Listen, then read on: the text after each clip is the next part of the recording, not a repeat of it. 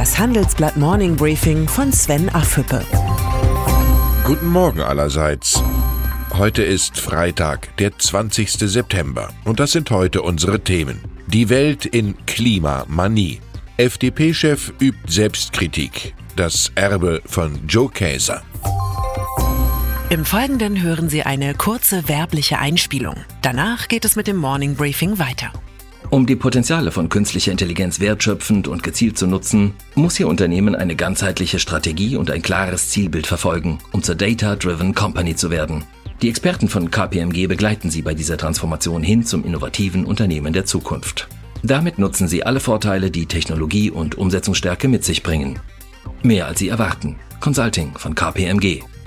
Weitere Informationen finden Sie in den Show Notes. Der Klimawandel beherrscht die Welt. In 150 Ländern wollen die Fridays for Future Aktivisten heute auf die Straße gehen. Weltweit werden Schüler, Studenten und Arbeitnehmer für eine bessere Klimapolitik demonstrieren. Zeitgleich will die Bundesregierung ein historisches Klimapaket beschließen. Wer ernst oder zumindest wahrgenommen werden will, braucht in diesen Tagen eine klimapolitische Agenda, die Welt in Klimamanie. Noch kann niemand abschätzen, ob die vielen Ideen zur Rettung des Klimas die gewünschte Wirkung entfalten. Sicher ist nur, dass die Klimawende teuer wird, für die Bürger, die Wirtschaft und für den Staat. Obwohl sich der Bund gerade zu negativen Zinsen Geld am Kapitalmarkt leihen kann, will Finanzminister Olaf Scholz keine neuen Schulden für das Klimapaket aufnehmen. Schulden bleiben Schulden, sagt der SPD-Mann beharrlich. Das stimmt, aber wie will die Regierung ihre Klimarettung der heutigen Generation vermitteln, wenn die Kosten allein mit ihren Steuergeldern bezahlt werden sollen? Herr Scholz, bitte melden. In die Debatte um die Finanzierung der Klimawende mischt sich selbst der scheidende Verdi-Chef Frank Bsirske. Die von Wirtschaftsminister Peter Altmaier ins Spiel gebrachte Klimaanleihe lehnt der Gewerkschaftsboss rigoros ab.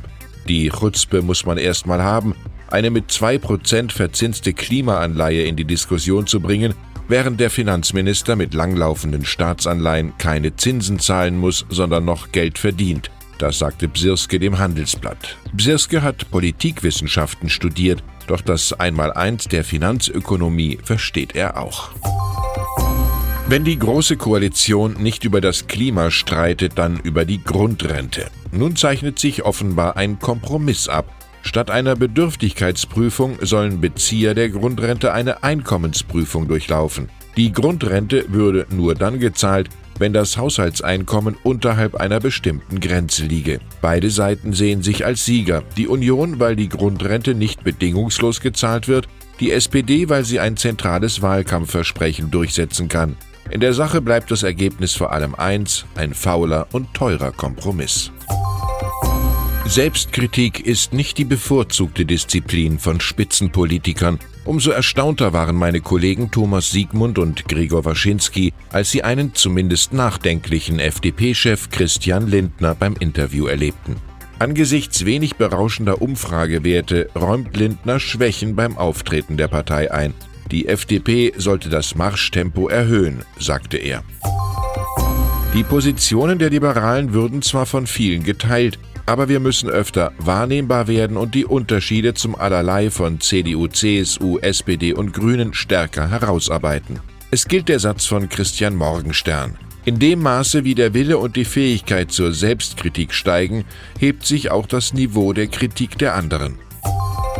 Joe Käser gehört zur deutschen Wirtschaft wie Yogi Löw zur Fußballnationalmannschaft. Dem Siemens-Chef gelingt zwar nicht alles, aber die Erfolge der Vergangenheit wiegen schwer. Jetzt nähert sich Käsers Ära, dessen Vertrag noch bis 2021 läuft, langsam dem Ende. Mit Roland Busch hat der Siemens-Aufsichtsrat einen Kronprinzen auserkoren, der nun beweisen soll, ob er CEO-Qualitäten hat. Die aktuelle Handelsblatt-Titelgeschichte Zäsur bei Siemens beschreibt die Hintergründe des Machtwechsels. Wechselt Käser dann in die Politik, der Siemens-Chef hat solche Spekulationen immer wieder dementiert. Ihm fehlten Geschmeidigkeit und Kompromissfähigkeit für die Politik, argumentiert Käse auf entsprechende Nachfragen. Auf der anderen Seite versteht kaum ein anderer Manager so viel von Außenpolitik wie er. Schließlich ist Siemens in so gut wie jedem Land der Erde aktiv. Ein Wechsel in die Politik wäre sicher nicht ohne Risiko, aber auf jeden Fall eine Chance. Möglicherweise hat das Schlusskapitel von Käser noch gar nicht begonnen. Schließlich gilt der Satz von Henry Ford. Wer immer tut, was er schon kann, bleibt immer das, was er schon ist.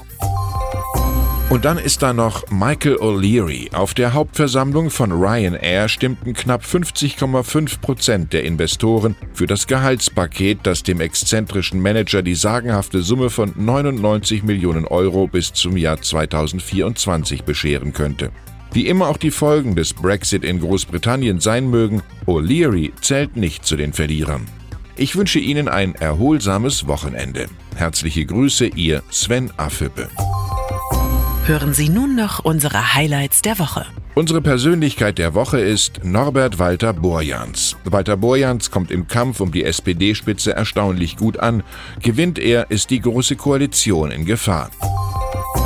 Die Zahl der Woche ist 169.800. Im ersten Halbjahr 2019 wurde der Neubau von 169.800 Wohngebäuden genehmigt, 4,1 Prozent weniger als im Vorjahreszeitraum. Das Zitat der Woche kommt von Mecklenburg-Vorpommerns Generalsekretär Julian Barlin. Unsere Haltung als SPD ist klar, wir akzeptieren keine Kooperation mit der AfD. Eine geplante Zusammenarbeit von SPD und AfD in einer Stadtvertretung auf der Insel Rügen ist bei höheren SPD-Vertretern auf harsche Kritik gestoßen.